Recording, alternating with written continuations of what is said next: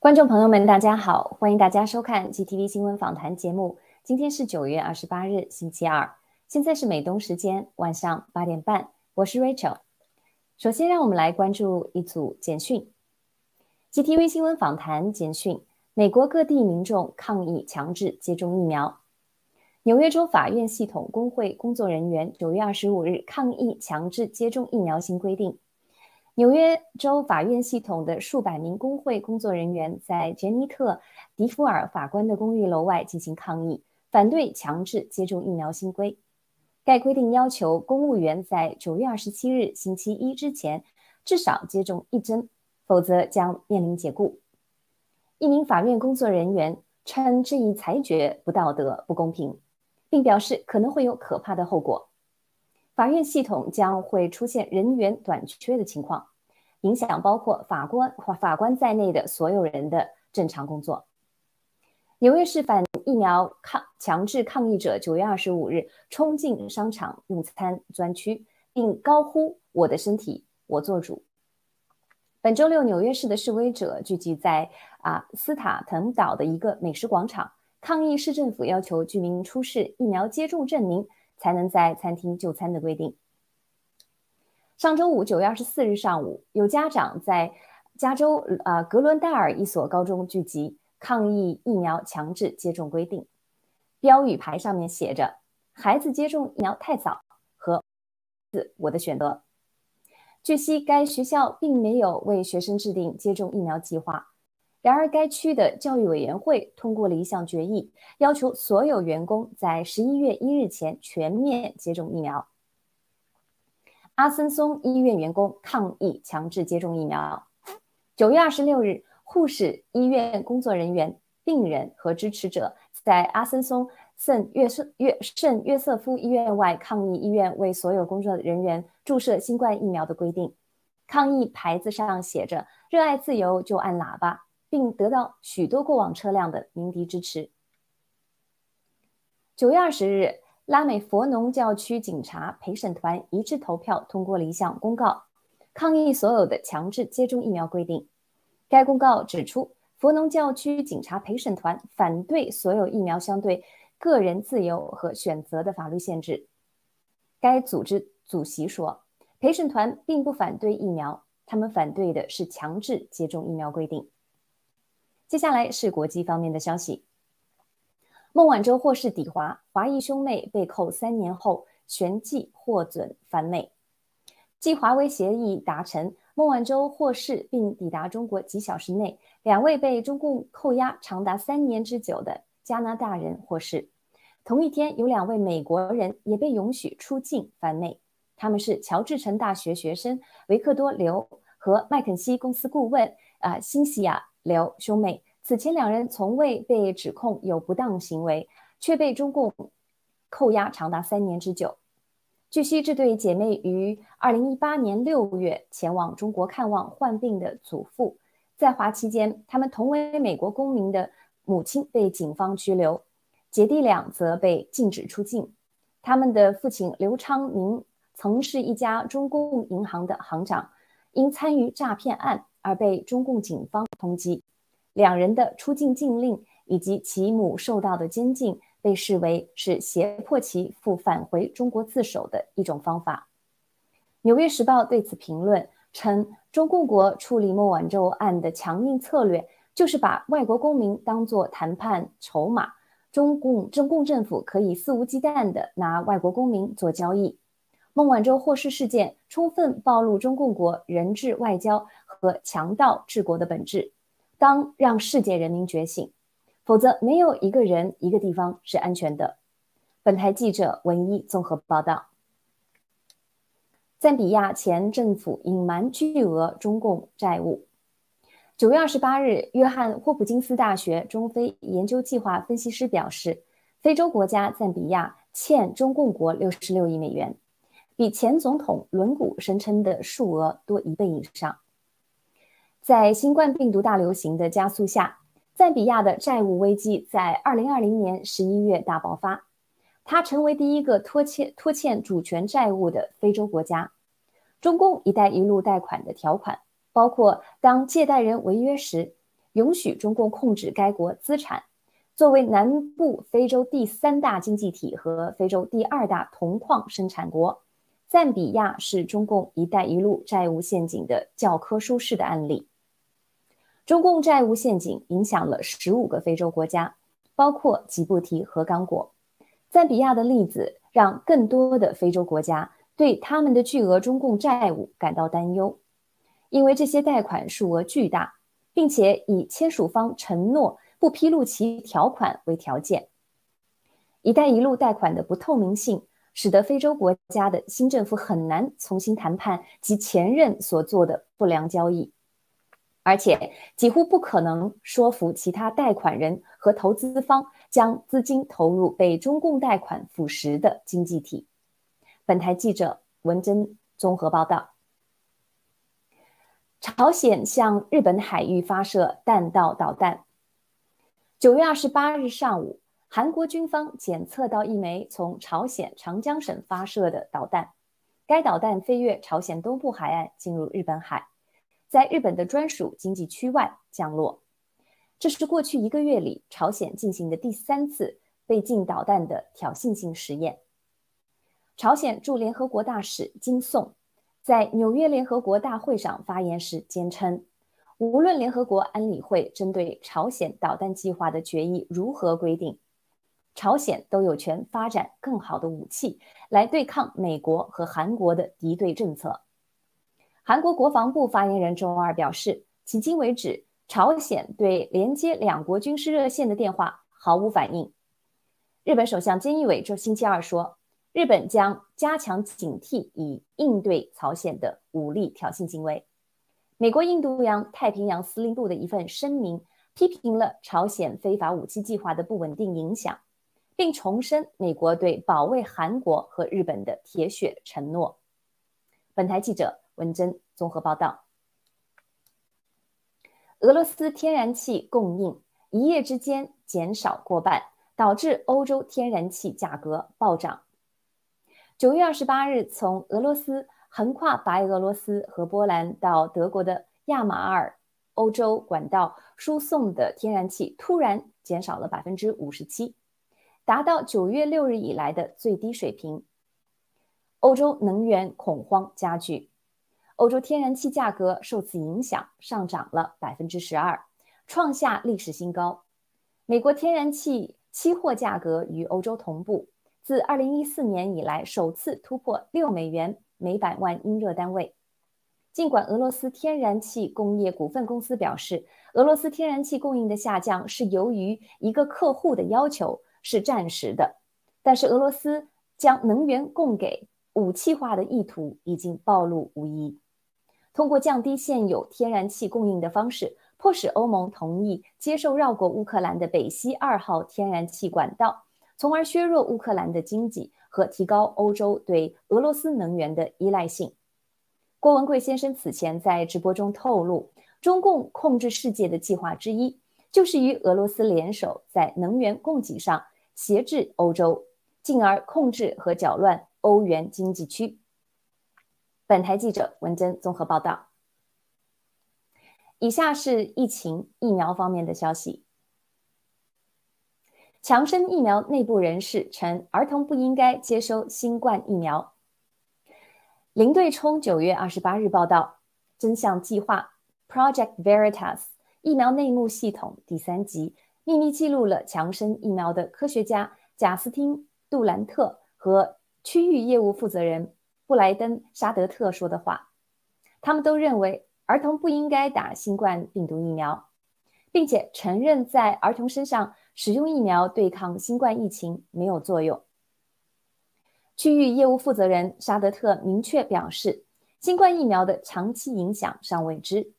不能用在孩子身上。他还暗示，让儿童接种疫苗的巨大推动力是钱，而不是出于公共安全的考量。两个内部人士都不认同自家疫苗。科学家杜兰特更是直接对记者说：“不要接种强生公司的疫苗。”但随即要求记者对这一信息保密。他还说，儿童没有必要接种新冠疫苗。关于限制未接种疫苗者参与社会活动的政策，杜兰特评论说，这是在给未接种疫苗的人施压，以隔绝亲情、限制出行自由，甚至失去工作为由，逼迫人们接种疫苗，故意让未接种疫苗者成为二等公民，可以成功的使他们主动接种疫苗。爆料革命跟随者都知道疫苗无效，且病毒和疫苗都是杀人武器。从强生内部人员口中听到他们亲口承认强推疫苗背后的肮脏动机和手段，还是着实令人震惊。再次呼吁大家珍爱生命，拒绝疫苗，广为传播真相。本台记者诺亚综合报道。夏秋交替流感季，感染校职员工均为新冠疫苗完全接种者。英国小学校园本周末过后。各年级学生多人出现咳嗽症状，按新冠时期处理方法，这些学童都被要求进行新冠病毒检测。医疗系统会将检测结果之间推送给包含校方在内的相关社会公众服务平台。PCR 检检测呈阳性的报告人，其密接人员会收到国民保健机构 Track and Trace 系统的警示，需立即进行病毒检测。等待检测结果，后续确认呈阳性结果的学生、家长和人员，则需严格执行居家隔隔离令。这导致多地学校师资短缺。面对每天上升的感染报告，学校周一周二连发数封邮件给学生家长，表示学校只接受无任何病症、完全健康状态的孩子。虽然目前是感冒高发季节。但因为无法辨分辨是普通咳嗽还是新冠病毒感染，学生返校前需提供新冠病毒阴性检测结果。此前周末刚刚发生了部分学校邮件系统遭受入侵的事情事件，一份印有病毒和疫苗真相的知情同意书电子文书被自动发送到学生家长，校方也因此收到大量来信质疑接种计划。一位汉普郡的小学校长正在补充邮件中陈述，被认为与该知情同意书有关。该名校长确认，检测呈阳性的教职员工此前全部完成了双剂新冠疫苗接种，但这并不能阻挡他们被病毒感染。本台记者安吉拉综合报道。最后，让我们关注爆料革命和新中国联邦的新闻。西方邪恶资本。仍不忘在中共灭亡前与其勾兑。面对当今全球金融滞胀以及中国巨额的债务违约，全球各国的政商精英鲜有招架之力。许多邪恶资本家寄希望于和中共继续勾兑，寄希望于在中共灭亡前争得最后一份利益。九月二十八日，郭先生在盖特视频中谈及全球即将面临的危机。以及全球邪恶资本无视中国劳动人民的死活，进一步与中共勾兑的阴谋。郭先生说，中共内部的斗争已达空前规模，内部广泛讨论，中共二十大前是曾庆红、王岐山、孟建柱等势力哪个会优先人头落地，亦或是被全部抓捕。此外，由于贸易制裁和外汇枯竭。党内纷纷讨论如何解决当前的限电限粮的困局。郭先生指出，无论中共二十大情势如何，中共的虚假房地产经济都无法逃离崩溃的命运。然而，当下所有寄希望于中共在经济领域取得合作、大搞所谓世界经济的国际政商精英，都是心存幻想。澳大利亚仍有部分势力希望与习近平当局勾兑。以换取向中共出口铁砂石的盈利，殊不知中共的市场供应链已经完全被切断。房地产崩盘后，其赖以生存的社会金融、保险、信托、债权业相继垮塌，继而建材、材料产产业会迎来大崩溃。中共还有何资金进口铁矿等原材料呢？此外，美国的一些邪恶资本势力。仍希望在华为上大做文章，基基于五 G 产业这块肥肉，他们罔顾华为是中国人的血汗工厂，更无视中共奴役中共国廉价劳动力的事实。西方的资本家为了赚钱，丧失了道德和良知。此举与当年孕育了印尼排华事件的中共当局和一些昧了良心的香港资本家如出一辙。每个中国人都不应忘记印尼排华这一对中国人犯下的滔天罪孽，更应秉承新中国联邦人无我利他、求真守法的品格，在即将到来的全球性金融灾难之时，让新中国联邦事业成为人类的希望。本台记者文恩综合报道。以上是今晚的全部新闻，谢谢您的收听收看。接下来是更加精彩的访谈环节，我们稍事休息，马上回来。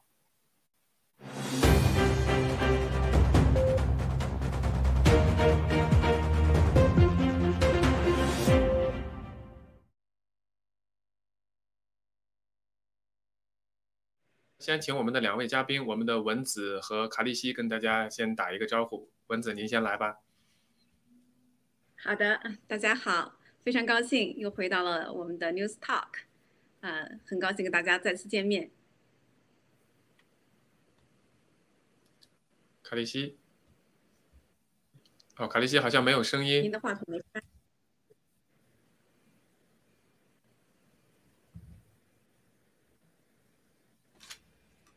好了吗？好了，有了。呃，尊敬的。尊敬的战友们，大家好！呃，我们再一次在新闻访谈跟大家见面，谢谢。好的，好，谢谢两位呃嘉宾。首先呢，我们先来讨论第一个，就是算是第一个新闻，就是今天早上有个新闻啊，讲英国的中学呢，在上周末的时候碰到过一些黑客入侵，然后呢，发出了一些给家长发出的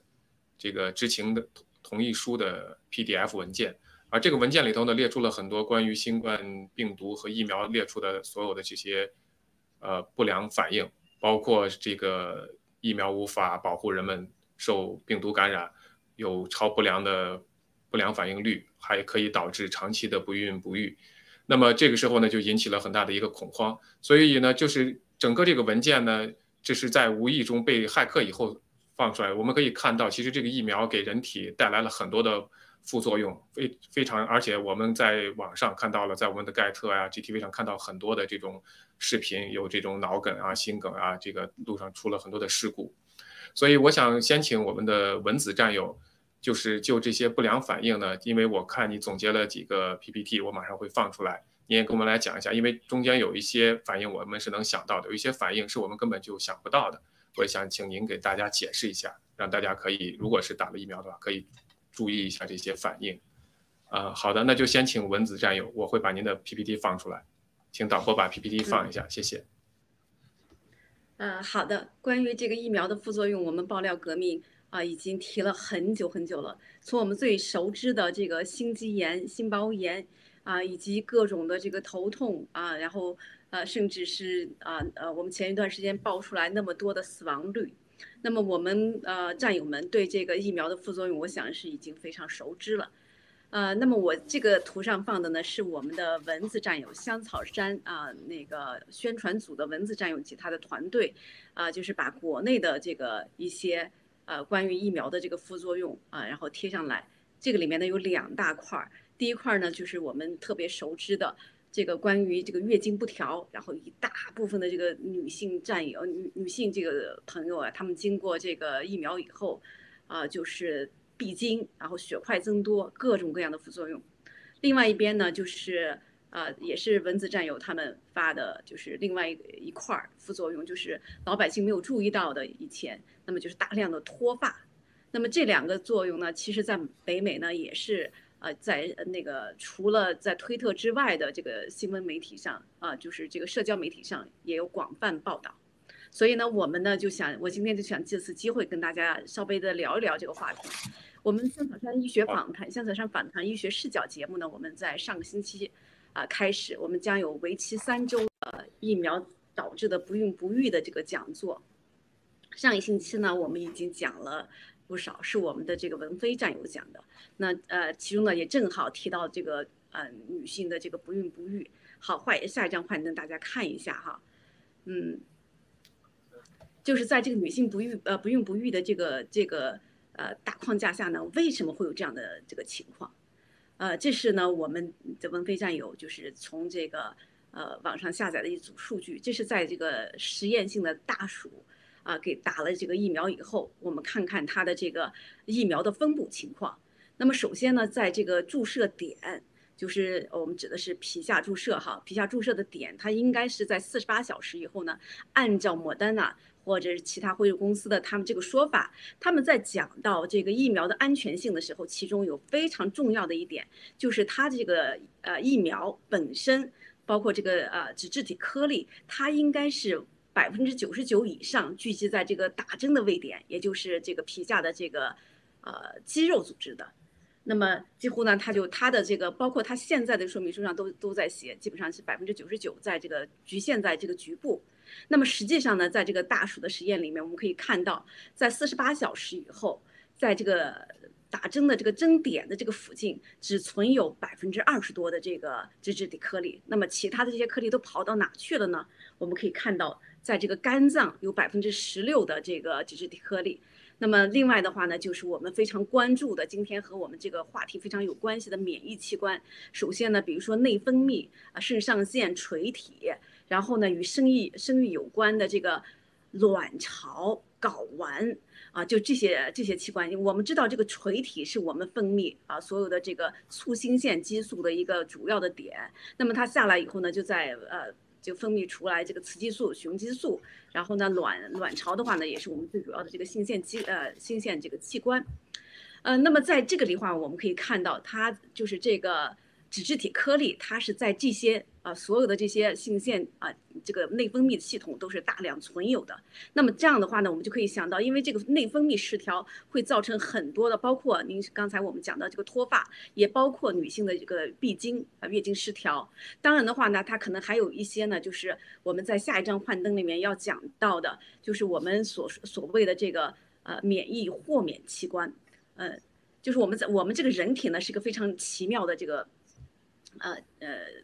非常呃奇妙的哈，这个器官里面呢有五个器官：脑、眼、毛囊、睾丸、胎盘，它其实呢都是免疫豁免的。这个是什么意思呢？就是真正的这这五个器官呀，在我们人体就相当于是在一个呃，在一个保护房里面。那么首先呢，细菌。的一些外来物呢，它很难去侵犯，因为比如说像脑的话，它有血血脑屏障；像这个睾丸的话，有血睾丸屏障；胎盘的话呢，有血胎盘屏障。那么平时的情况下呢，不但这个细菌啊，呃难以呃难以进入，那么我们的免疫它也是呃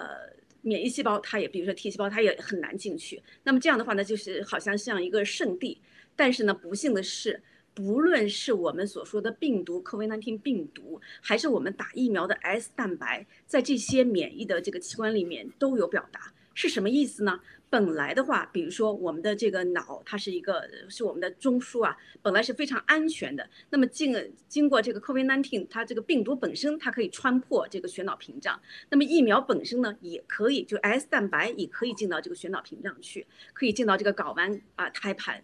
那么他们进去以后，他们不是简单的就在那待着藏着，他们就跟那个共产党一样，他们进去以后呢，还要破坏破坏你的国防。这样的话呢，就是别的细菌也会进入，这样的话引起各种各样的炎症，毛囊炎是其中的一个。呃，然后呢，这个呃，我们讲的这个流产，这也是一大块儿，而且呢，这个女性的闭经呢是最最常见的。所以这样来看的话呢。这个 COVID-19 这个病毒本身和疫苗，它们有着惊人的相似性。不要忘了，在这个里面的共同性是什么呢，就是 S 蛋白，所以呢才会造成这么多的这个副作用。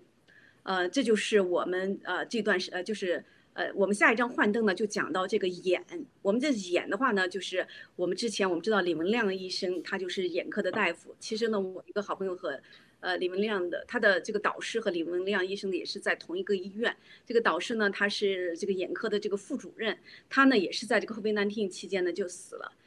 那么这一例病，呃，这个这一例呢，他是呃武汉最早报道的。武汉报道的以后呢，S 蛋白，然后呢进行呃他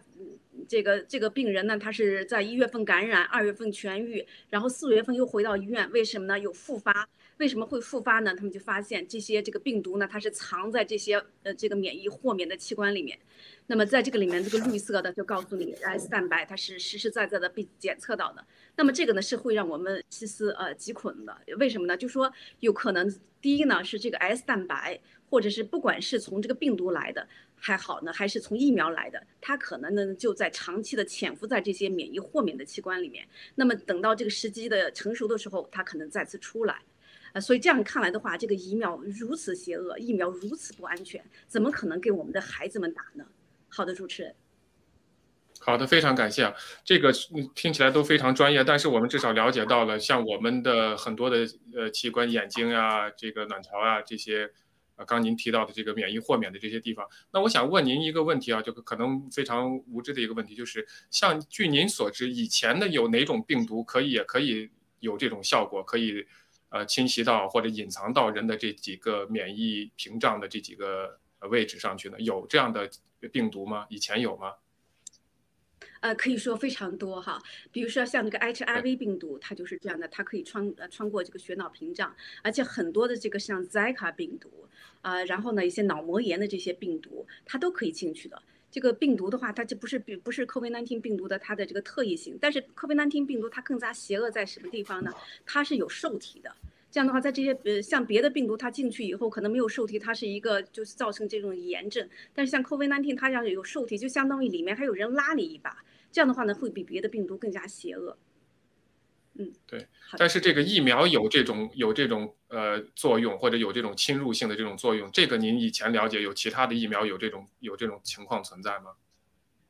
哎呀，这个说实话还真没听到过。如果真有这样的话，那家疫苗公司它会倒闭一千次一万次的。呃，我目前我还不知道。好的，非常感谢。就仅从这一点上，我们可以看出来，这个疫苗它的不良作用和它潜在的这种风险是完全就是我们印证了我们现在可以看到的所有的这种脑梗、心梗死亡，包括您刚提到脱发和女性的出现的这种月经不调的这种问题。所以，我我们还是一再的要强调，我这个疫苗是是绝对绝对不能碰，绝对绝对不能打的。好的呢，非常感谢您的这个专业的解读。我们来请导播转一段场，我们来进到下一个话题，谢谢。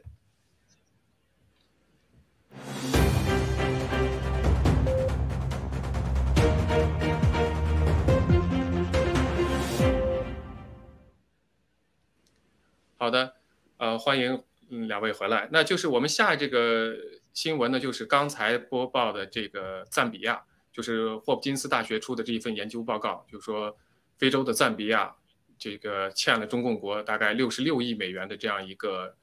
债务。比当时他的前总统宣布的还要多了一倍以上，所以我就想问，有有一个问题，我先我就觉得很奇怪，那这个国家难道没有审计？难道没有这种呃财务人员或者他们的财财财政部啊，竟竟然能让一个总统把这些数字这么大的巨额债务能够隐藏下来？我想问问两位对这个新闻的看法。先从卡利西来吧，您您刚才是文字战友先开始，谢谢。好。呃，我们说到这个赞比亚呢，我们首先要想到了一带一路哈，呃，中共的一带一路呢，可谓是如火如荼的向这些。呃，非洲的国家、中东的国家呢，一直去延伸。那么，中共对于这个赞比亚的这个将近七十亿的债务，它仅仅是为了呃把这个赞比亚去收买吗？仅仅是为了把这个赞比亚成为它的新殖民、新的殖民地吗？那绝对不是的。那么，我们从以往的我们郭先生给我们做直播的哈，我们就能看出来，赞比亚赞比亚它本身呢，呃，它嗯非常的就是穷，非常的穷，但是它这个国家。呢，它什么储量是最大的呢？那么就是铜铜矿，也就意味着中共对赞比亚的这个债务呢，它其实投了七十亿的啊，这个呃，它所谓的基础设施，也就是说机场啊、什么铁路啊这些，其实中共的这些呃技术制造技制造业的并不是非常先进，但是呢，它用了这种巨额的债务，利用“一带一路”，其实它窥探到了，它其实就是在寄予这个铜矿。那么我们知道，这个中共发动了这个冠状病毒，发动了生化战争呢，它是想要控制啊，想要称霸全世界。那么。呃，对于中东，对于这个中东的石油，呃，对于赞比亚刚果的这个铜矿啊、钴矿呢，哈，他们早就觊觎已久。呃，那么对于这个美国的呃这些蓝金黄，呃，他们就像这个华尔街的这些热钱啊，这些什么呃这些资本呢，去呃起起呃就就是去渗透，然后呢引进外资，然后把美国的呃北美的这些养老金呢拉下水，从金融上经济上要压垮他们，把把美元区。把这个美元区呢彻底的打垮，那么我们再看欧元区呢，它技术继续用这种方式啊，用它的什么所谓的区块链的这个数字货币，呃，中共是首先啊要推出来的，所以要打垮这个欧元区。呃，我们针对看它这个战略呢，哈是非常非常的有。目的有计划的部署的。那么今天我们看到的这个赞比亚哈，这个接近于沦为中共的殖民地。那么这七十亿的呃外债，他们怎么归还呢？那么无疑就是将来中共就会跟他们谈条件，就是你把你的百分之七十的这个铜矿给我们的开采开采权，那么我们就可以呃开采你的铜矿，然后呢呃就抵这个七十亿的这个呃。外债哈，这是我们看到中共的邪恶啊，伸向这个非洲。那么我们看到刚果呢是同样的，刚果呢它本身一个小的国家，它呢呃也是经济非常落后的，但是它也是有丰富的这个矿产资源啊。中共呢呃就把这些就是“一带一路”，利用“一带一路”啊协助他们搞基础建设，其实目的在于他们的能源啊，在于他们的这个矿。那么我们知道最近的这个天然气呢，哈是暴涨，因为呃我是看一直关注它这个走势的哈。其实天然气的走势呢，在二零二零年开始呢，它就已经走出了一个上涨的趋势，但是呢，它呃并没有出现一个暴涨。暴涨呢是在近四个月之内出现的一个暴涨哈，我在我们的这个嗯 G News 也有分享过，所以呢，就是世界的能源大战其实就是中共的生化战争以及呃它的这个对全球的称霸哈，是呃罪魁祸首呢就是中共。那么我们再回顾以前的文贵先生一直在直播里跟我们提的就是这霍尔木兹海峡啊，就是说它的战略意义、它的经济利益。那么我们再回顾。一下，在今年的三月二十九号，应该是三月二十九号，没记错的话，我们的文贵先生啊就说，这个王毅啊，他去了中东啊，去了霍尔木兹海峡，他一定是有大的动作啊，因为我们知道霍尔木兹海峡它的这个战略地位啊，几乎是一个中枢的一个运输的一个最佳的一个位置，而且呢，它是呃副产这个石油的，所以呢，中共啊，它的。呃，恶魔之手伸向了北美的啊金融体系啊，美元区、欧元区，呃，用这个冠状病毒、用生化生化战争来绑架全球，让全球呢陷入这种经济危机、经济崩盘。然后另外呢，用“一带一路”把他的手呢伸向了这个非洲啊，这个中东啊，以及沙特这些国家。所以呢，中共的邪恶。自此，我们回顾我们报了革命四年以来，它一步一步一步的，它的走势呢，都在，呃，正就像文贵先生所说的这种去他预演的这种方向去推进，也就意味着他现在的这个。布局已经被世界所这个知晓，特别是我们的呃郭先生在全球直播，在呃西方的这些政要以及欧洲的这些政要呢，在不断的这种去传播真相的情况下呢，全球已经知道了这个中共的邪恶和他的野心，所以现在他发动了适时的发动了一个啊生化战争，冠状病毒，企图把全人类绑架上他的控制的战车。这也是我们看到这个中中共极其邪恶的这个野心所在。主持人，好的，非常您非常感谢您的这个分析啊，就非常呃细致。我就想呢，就是因为我看了这个相关的一些报道呢，就是“一带一路”的很多的这些合同中呢，包含了非常广泛的这些保密条款，而这些保密条款呢，使这些借款国呢根本没有办法了解其中的一些内容。这是从任何一个商业合同，这是属于一种商业投资啊贷款合同。那么，作为一个国家去贷款的时候，他不可能没有这方面的人才或者是人员去审审核这些条款。但是呢，他还是签下去了。在这种不非常不利的这种条款下，这些国家、这些“一带一路”上的国家的，像这个赞比亚，都签下了这个合同，竟然还隐瞒了一半的这个债务。所以，我想问一下，呃，我们的文子战友，您您觉得为什么这些国家会在这种非常不太平等的条款下会签下这种呃这种协议？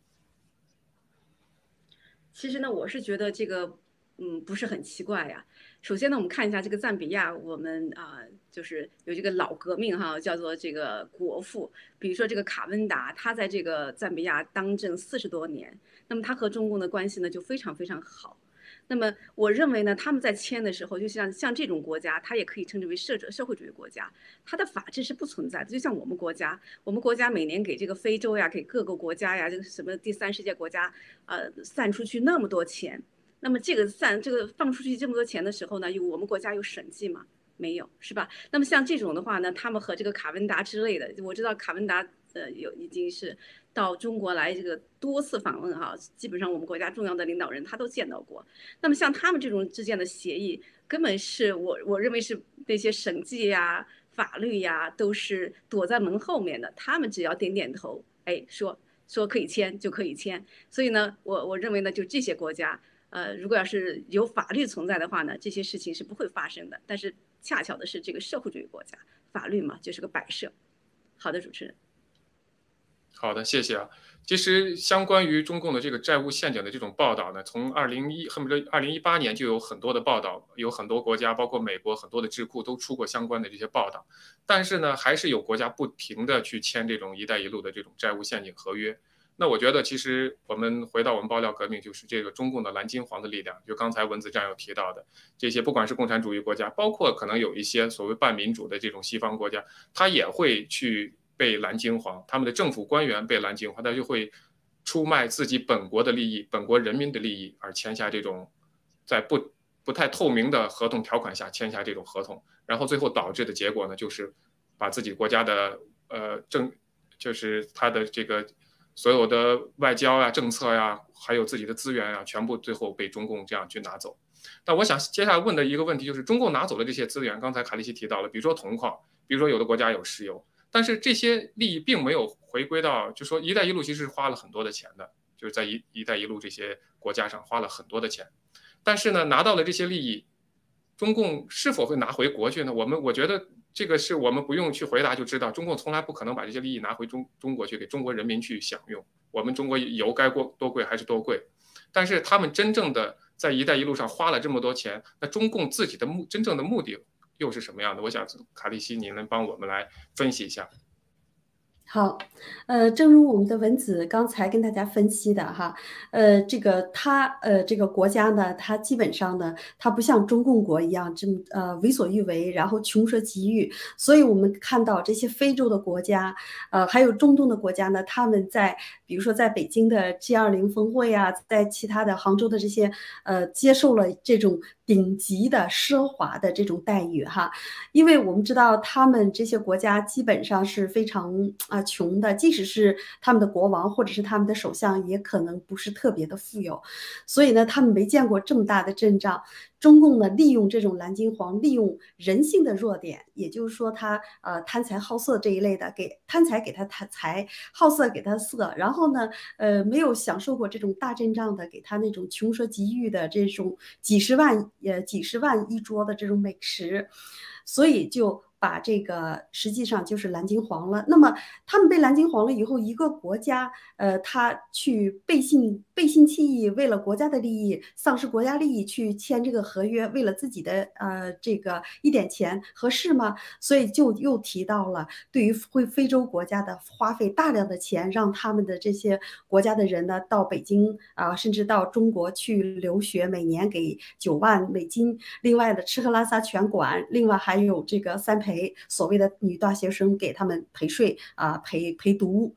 这就是中共的这种邪恶。正如我们青藤所说的，那么他呃把试图用这种债务陷阱，然后把这一些国家呃去套进来以后，那么这些国家的石油。啊，那么这些铜矿以及他们的这些是拿到中国吗？是为了利益中国吗？是为了要发展中国吗？那绝对不是的。那么也就意味着盗国贼试图利用国家的财产出卖国家的利益，出卖国家的这个民脂民膏，然后呢达到自己的目的，然后要称霸全世界，把他们的这部分产业，你比如说在霍尔木兹海峡，在中东的石油，他们呢会有开采权。那么开采权归谁呢？那么就是他的所谓的中南坑的这个最集权的顶尖的金三角的这一部分，也就是说把中国的财富全部瓜分。那么铜矿，呃，我们看到它能运到中国吗？它绝对不是的，也是。中共盗国贼要试图利用中国的民脂民膏来换取的这些利益，最终到他们自己的手中，各分一个田地啊，然后呃要平分千秋，也就意味着他们。对，已经不满足对我们十四亿中国人的奴役，以及嗯欺骗我们的民脂民膏，他们要向全世界去啊搜刮全球的民脂民膏，让所有的全球人为他们服务，这就是他的邪恶最最邪恶的这这个地方，也就意味着，如果你不听话啊，如果识破了这种，那么我就利用。新冠啊病毒，我就利用这个生化战争全部灭掉你们。但是如果你们听话合作，那么我们就按我的目标来进行。所以中共的邪恶呢，已经酝酿了几十年，它不是短短的一个期限之内的。这就是我们必须要灭掉这个政权，灭掉这个共产党，才能让整个世界恢复秩序的一个又一个原因。主持人，好的，非常感谢啊！我就想谈到这一块儿，就是。我们经常说一句话：“宁与外邦，不与家奴。”啊，就是其实我们看到他们中共呢，呃，开展这个“一带一路”呢，完全不是为了中国人的福祉，而是为了自己去扩张。他们有一个野心，要统治全世界，要用他们的这个社会主义统统治全球。那我想，文子战友因为是在医疗界，据我所知，因为我也在过去这这这么多年也经常回国，从我出国呃到到我大概前几年还回去。我们所在的那个城市的医院的数量并没有太多的增加。那么，在过去的几十年，中国的经济从二，尤其是两千年进入世世贸以后，经济增长飞速，开，然后又开始“一带一路”，给其他的国家所谓的做基础建设花了很多的钱。但是，我们中国老百姓，我们的呃吃衣食住行，我们的医疗，其实是中国老百姓最担心的一块。中国老百姓攒钱攒房子，其实都是为了自己养老。那最大的一块就是医疗，我想听文子战友分享一下，因为您可能还有很多的朋友在国内从事医疗行业，在医疗体系统里头，那您所了解的，因为我能看到的这个现状就是，过去十几年中国的医疗系统医院至少从数量上没有什么增加。我也有朋友在医院工作，他们看病，呃，就是医院病人的这个数量的数字远远大于西方的，就像美国的医生每一天接接待的这个病人的数量，但是他们的收入相对来说。跟美国的这些西方国家的医生来比，它是很低的。我想请您从这方面来讲一讲，就是国内的这真正的所谓的这些钱根本没有用到中国老百姓的身上。嗯，好的。那么这个医疗系统呢，这个是呃是我们这个大多数老百姓啊心中的痛啊。但是呢，在这个就是比较这个中美的这个医疗方面呢，这是一个比较复杂的话题。那么我们美国的它这个教育系统呢，就是。呃，培养精英嘛，所以他培养一个医学生，他花费的时间和精力非常之多。然后呢，这个医学生呢，基本上是这个国家的这个嗯精英。然后他们在考，就我们有这个 GPA 的话，他这个成绩大大概都在三点几、四点几。那么他们的这个花费呢，也是巨额的这个学费。所以呢，这个医生的这个收入呢，也是比较高。那么每个呃每个这个病人呢，他所获得的这个医疗服务肯定是比较到位的。但是呢，美国呢，它有它自己的问题，比如说这个医疗保险的昂贵哈，啊，所以这样比的话呢，是中国的这个医疗话，啊，其实真正的付出的是医生。那么我们知道，在最近的这个 COVID-19 过来以后呢，那么那么多的这个医生丧失了性命，导致了很多这个学生呢，并不愿意从事这个医疗这个行业。那么这个医疗行业呢，本来并不是一个盈利的行业。那么，比如说在美国的话，如果要是包括一个外国人，你来看病的话，比如说碰到急诊的话，他是可以免费的。我最近呢就有一个病人，他们母女俩呢都是没有保，呃，他这个母亲呢是没有保险的，然后呢忽然就是摔下来，然后然后呢就打电话问我的建议，我说你去急诊，因为急诊的话它是基本上是免费的。果然呢，他去了以后呢，就是。呃，看完以后他就告诉说，医生我没有保险，那么这个这个费用呢就全部被豁免了。那么在中国的话呢，这是不可能的。那么现在中国的医疗机构呢，它变成了它所谓的改革，就把这个医疗机构呢变成了一个盈利的机构。但是我们实际上可以说呢，这个盈利是从哪里去盈利呢？这个是非常困难的。好在我们在中国呢，它还是有大量的优秀的医生，然后呢，医生的这个生活质量其实是非常低的啊。这个很多，你看我们在国内的这些同学，他没有节假日的。就这样夯上去，大量的这个人力夯上去，然后呢，才使得我们中国的这个老百姓基本上是有可以至少有一定的医药，但是它这个药呢是又医和药不分家，那么这样的话呢，这个昂贵的这个医疗费用，然后包括我们中国最典型的一个特点，医药代表，在这个每个的城市里每个角落的每个医院的每个角落都有，那么大部大部分的这个医生呢，他就会昧着良心，他会给你开这些药，那么和这个药药公司勾结。然后呢，都是老百姓买单。这样的话呢，其实真正的我们需要这个投入的这一部分，它是没有的。那么本来的话，就是我们知道前段时间有一个啊，这个慈善的这个这个医疗这个民营企业家叫什么名字我记不清了，宋大武是吗？然后他所那个开展那个医院，想要做一个这个纯粹的这种嗯非盈利的医院，但实际上这种人他在中国是活不下去的。所以这样看来的话，我们的这个民脂民膏，你不能散到国外去啊！那么多钱出到国呃国外，但是我们中国人老百姓有多少人看得起啊？看得起医，用得起药呢？这样想起来真的是非常悲哀的一件事情。好的，主持人。对，非常感谢啊！其实我觉得就就还是体制的问题。呃，中国的医生其实是过得很辛苦的，这个我真的是了解，因为我有朋友非常近的朋友工作，就像刚才您说的，呃，他们经常开玩笑，就是在中国除了黑社会之外，还有一帮人是拿刀混饭吃的，那就是医生了。但是呢，他们真正过的日子呢是很辛苦的。真正我们看到国内的这种医患的这种事故和这种呃病人这个医患出现的这个呃杀医生啊，这个残害医生啊，发生了很多例，就是病人本来医生是给病人治病的，但是病呃这个。病人可以恨医生恨到这种程度，可以把他杀死，可以就有有有一些视频是根根本是惨不忍睹的，我曾经看过。就是这样，就是把这个矛盾完全转嫁到这个病人，嗯，对，没错，把把这个社会矛盾转转病人的，嗯，对，所以我们看到的完全就是一个体制造成的人与人之间的憎恨，这个在医疗体体系里头真的是反映的非常淋漓尽致的。好的，就说到这块的话呢，我们来引出我们下一个话题。麻烦导播放一个转场，我们来进入下一个话题，谢谢。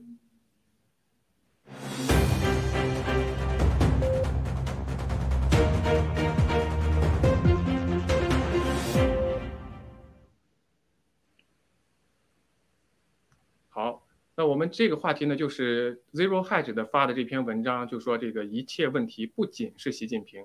而是共产主义。那我就想听听两位对这个。文章的一些看法，包括这个文章里头透露出来的一些信息，或者我们能看到什么样的一个信息，请两位分析一下。那卡利西，您先来。好。呃，我们呃单纯的看这则消息呢，哈，我们会想到，呃，这个中共呢，哈，它不仅仅是一个习近平，因为我们知道现在中共呢是有几个呃几个家族是在争哈，特呃就是我们知道的就是江家呀、西家呀，还有什么呃曾家呀，还有呃几大家族，他们一直在争。那么共产主义呢？哈，是最早啊，从这个从这个苏维埃，然后进入了中国，也就是说，从毛泽东那个时候开始，就已经把中国啊拐入了一个邪恶体制的这么一个绞肉机里面哈。它运行了已经七十多年了，所以呢，现在呃，就就是说重呃始于这个呃毛泽东，那么。呃，最后呢是忠于这个习近平。习近平他本身呢，呃，他并不是一个非常啊，就是呃合格的这么一个呃这么一个就是领导人。但是呢，就是因为他的父亲啊，他的父亲就是比较呃，就是属于那种民主派嘛，所以在这种内斗的环境中呢，他当时胜出了。那么我们知道他在二零一啊一三年之前的时候也是非常危险的，呃，甚至在这个北京，呃，在中南坑呃遭到暗杀。杀，我们都知道那时候内斗非常非常厉害哈，呃，那么最终呢，这个薄熙来啊这种巨大野心的人呢，就是被呃都败了，然后进了秦城。其实就是说，成者 这个呃，如果这个薄熙来呃。当时是他篡权，然后成为第一领导人的话，那也许呃现在就轮不到他了。所以呃，我觉得这个呃 Zero 黑格呢，他对于对于中国哈这种现状呢，他还是蛮了解的，因为他本身他对这个呃金融啊、期货的这种走势是非常非常的呃这个非常非常这个专业的哈。所以呢，共产主义造就了现在目前的中国的这个体制，中国的集权邪恶体制，即使。是呃，习近平试图改变，以他一个人的能力也改变不了，因为这个体制如果不彻底的打破，不彻底的摧毁，那么中国呢是没有任何希望的。呃，所以我是对这个信息是这么看的，主持人。好的，非常感谢。我想听听文子，呃，战友怎么去看这篇文章？我不知道您是否有看过这篇文章，但是您怎么去分析这篇或者解读这篇文章？谢谢。嗯，好的。那么在我看来呢，就是这个啊，还是拿我们这个医学的一些常识来解释。这个所谓的共产主义呢，它是一种系统性的疾病。那么这系统性的疾病，比如说呃，比如说这个 MS，我们叫做啊，这个就是个硬化病哈。这种病的话呢，它的起源是在这个脑子里面，它比如说有一些这个呃细胞呀，然后呢它发生病变了。那么到最后呢，它有了一个系统性的硬化。那么这样的时候呢，你割一只胳膊、割一只脚是没有用的。呃，除非呢，你就是把这个根儿给治了。那么共产主义也是这样的，呃，这个是一个集权，它是一个一帮人。在中国的话呢，我们说是九千万共产党员拱着的这样一个体系。那么解决了习近平一个人，他是呃，就是根本没有用的。呃，没有一个习近平，又来个习远平，没有习远平，然后有个更更什么什么的习呃什么什么的平。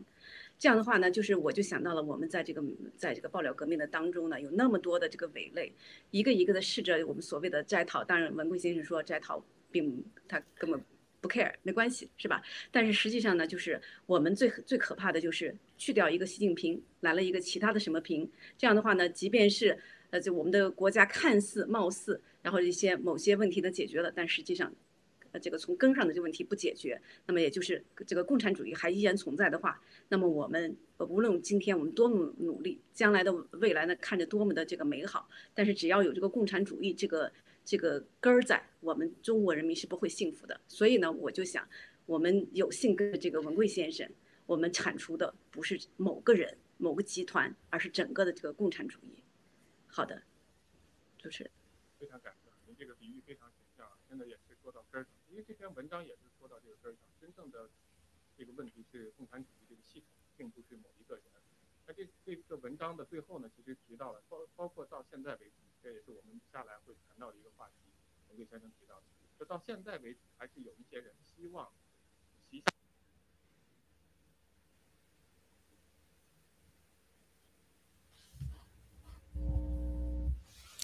呃，我们的青藤那边声音。啊，声音呃有问题，那没关系，我们两个先说吧哈，呃。其实我们谈到这个共产主义呢，哈，大家都是非常憎恨的，因为共产主义它是虚无缥缈的，它本身就不存在嘛。那么，呃，中共把呃利用这个共产主义，把这个中共把中国整个中国呢，哈，引向了把所有的民脂民膏引向他，呃，就是他们自己的腰包，把所有的百姓呢，哈，这几十年的这个辛苦的这个劳作的钱呢，全都成为据为己有。所以，我们就看出来这个共产主义是邪。邪恶的，呃，是非常非常反人类的、反人性的，呃，那么因为他们的邪恶，因为的反人类，所以他们没有底线，才发动了这场生化战争。我们知道，在呃中国的，呃，其实从五七年就开始建立这个 P 四实验室了哈，只是我们的百姓啊，呃。不通过爆料革命，我们根本就不知道这个事情。所以呢，呃，我想听一下文子哈，您呃对于现在的这种就是呃他们发动的这种呃生化战争呢，您认为什么时候能够彻底的解决、彻底底的结束？呃，那么会以什么样的方式结束呢？我们俩可以商量一下。文子，可以听到我说话吗？嗯哎，好的，听到你听到了，好了。嗯，不好意思，不好意思，刚才我的设备上出对设备上出点问题。不好意思，我们俩 没关系。可以，那文子你先回答那个卡利西的问题，没问题。嗯，好的。其实卡利西呢，就是呃，我其实很有感触啊。这两位这个呃，不论是青藤也好，卡利西也好，非常的照顾我。尤其是青藤哈，他在每次抛问题的时候，他先给你一个呃一长串句子，然后基本上呢就给你引一个思路出来，所以我非常的感激。刚才卡利西呢，他其实也是给我引了这样一个例子出来。那么到最后的这个结答案呢，就不言而喻。如果没有这个共产党的倒台，真正的这个。呃，这场生化战争是不会停止的，因为除了这个病毒，然后现温克先生说的热病毒又会出来。我们知道我们在实验室做所有的病毒的时候，它一定不是一个两个，因为你要做出一大的一大堆数据来。然后呢，我们基本上就像那个八十度的负八十度的这个冰箱里就冻着 A B C D E，然后即便一个病毒的话，它也是会，呃，就是只要突变掉一个这个氨基酸，就会成为一个新的病毒。那么这样的话呢，它会从不少病毒出来。那么它放的话呢，永无止境，只有灭掉这个。体制，然后只有找到这个问题的根源，我们才能够人呃这个世界的人民才能够安全。好的，青藤还给您。好的，谢谢谢谢，不好意思，刚才我设备出点问题。其实就是刚才两位都说的非常到位了，已经就是整个的问题还是这个系统问题。但是那个 Zero Hedge 这篇文章呢，其实提到了他的文章最结尾提到了。现在包括美国还是有一部分人把这所有的责任推到习近平身上，说这个习近平现在在位只是暂时的，如果他过去的话，美国的这些产业还可以回去。所有现在出现的这种状况都是暂时的，这也就是我们引出的最下面的一条最后一个呃我们要讨论的内容，就是文贵先生今天发的 get，就是西方的这个资本主义呢，还是希望能够跟中共在他们灭亡之前跟他们去勾兑。这也就是那个 Zero Hedge 这篇文章最后指出的，其实它不是某一个人，它也不会是暂时性的，它完全是系统性的。如果共产主义不灭，你是不可能解决这些问题的。那么，我想听听两位今天文贵先生发的这个概文啊，他就是写的这个全世界的人民的生活方式和全世界的供应链有巨大的变化，而且共产党内部呢也正酝酿了腥风血雨。然后呢，他就说呢。西方的邪恶资本呢，仍然不忘跟中共勾兑。我想问问两位，现在这个勾所谓的勾兑，第一，他勾兑，我们看到了孟晚舟回去，我们看到了，呃，加拿大有两位人质被放回来，美国也有人被放回来，这里头是绝对是有一定的勾兑的。美国白宫虽然否认了发言人，但是的话呢，我想问问，这种勾兑真的是能够救中共吗？我们会看到什么样的一个结果？我想先从呃卡利西开始。好。呃，我们看到孟晚舟回去以后呢，呃，我们看到我们的 G News，看到我们的 JTV 啊，有大量的篇幅去报道这个事件。我们的文贵先生在嗯，我们的盖特里面呢，也有跟大家分享过。那么，呃，孟晚舟呢，其实她是中共的一枚。非常非常重要的一枚棋子，他的棋子的作用呢，其实它就是一个中国的对外的一个间谍的一个啊情报系统，它属于这个呃中共的直属的这个间谍的情报。那么我们知道，这个孟晚舟呢，他本身呃对于和中和美国的这些勾兑呢，呃。这些就是邪恶势力的勾兑呢，其实它相当于一个呃是活着的哈活体的这么一个密码器，一旦呃它如果被这个美国引渡以后呢，那么整个呃中共的布局以及在这个美国设下的这种剽窃的这一切的情报，以及呃和某某人勾兑和哪一些呃这种我们我们不知道的这些非常呃关键性的人物呢，将全部曝光曝光于世界。所以呢，他们还是在试图呃去挽救自己的这种，就是呃即将被啊揭开黑幕、即将曝光天呃曝光于天下，让所有人都知道他们这种丑闻的这种情况下呢，他们试图转嫁于就是说啊，因为习教习近平造成了这种，让换一个领导啊，也许就呃解决了中共的危机。那么他们是其实他们心里。深深的知道共产主义和中共的邪恶，但是为了掩盖自己的那些邪恶的行为，所以才抛出来这么一个舆论哈，这是我个人的认为。齐腾，谢谢。那我想非常感谢啊。那我想问一下文子战友，文贵先生从星期天的直播到今天所发的所有的概文，都提到了我们的生活方式是有大的变化，世界将有大的变化，会有大事情发生。那您觉得？从您自己个人的思考，您觉得您需要做什么样的准备？您觉得会有什么样的事情发生？您需要做怎么样的准备？包括在这个时候，我们啊，新中国联邦还有我们这个爆料革命，对您有什么样的一个作用？谢谢。嗯，好的。其实这个变化呢，已经呈现出来了。那至少呢，我的孩子在呃，最近的这个两年内呢，他都不再出去玩了。然后呢，我们的这个网课成了日常。另外的话呢，物价上涨啊，我不知道我们的这个，我不知道你们都有没有去买菜。我就看这个牛羊肉哈，就涨了很多。今天我先生还说，哎呦，这个澳洲的小羊小羊呃小羊排原来是十二块钱，现在是二十五块钱。就说每我们生活的每一点每一滴都在变化。那比如说我们去医院看病的这些病人，我们首先在这个我的这个诊所的这个门口就挂着大大的字，说您进来的时候一定是要戴着口罩进来的。那么所有的这一切都是在在这个变化当中。然后我我我认为呢，就像当年的九幺幺事件以后，我们从此有了这个安检，那么有这个疫苗以后，就有这个病毒以后，我们的生活呢，我觉得呢是不会再回到从前了。那至少这个戴口罩的这个习惯，然后人呃就每每谈到这个病毒色变的这个习惯，然后还有很多这个在病毒在疫情期间，然后有精神疾患的这个患者们，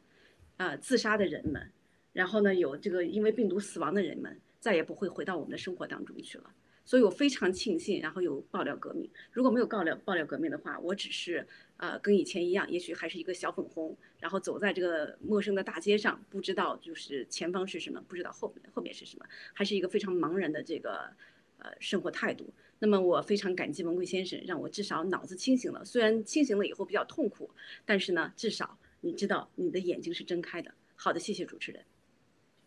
非常感谢啊，两位的分享。我最后放的这张照片是美国大萧条期间的，所有的这些人都排队在拿，在等一个咖啡店给的免费的咖啡和免费的 donut。那么我想说的就是，刚才您说的这一点，就是我们清醒了，虽然很痛苦，但是我们可以看到将来未来的走向，我们也看到，也看也可以看到希望。至少我们没有去打疫苗，我们知道怎么去保护家人，这是爆料革命给我们带来的光明，给我们带来的希望。呃，我我今天又没有时间了，本来还想请卡利西谈一下经济方面的一些影响。但是我们，我想明天文贵先生会在直播中跟我们会接着分享，包括我们会刚才您提到的这个物价上涨，呃，在所有的经济大萧条之前，物价上涨，所有的货币贬值是一个绝对的一个前兆。而文贵先生在多次的直播中已经谈到了，美国现在的外债已经是将近三十万亿，而美国的 GDP 呢，我刚查过，大概在二零二零年的时候只有二十万亿多多一点。那什么意思？那它的外债是它的。G D G D P 的百分之将近一百五十，这是一个很可怕的数字。所以我相信，我放刚才放的最后那张照片，这种景象在美国会出现，在中国那就更不要提了，可能是会非常非常可怕。所以文贵先生一直告诉大家，可能你去村农村里、去三线城市要比大城市要安全。所以这市场我们今天作为一个总结，我们期待明天文贵先生给我们带来更多的那呃分享，呃和和信信息。非常感谢大家收看，也感谢两位嘉宾，谢谢大家。好，谢谢战友们，再见。嗯，谢谢，再见。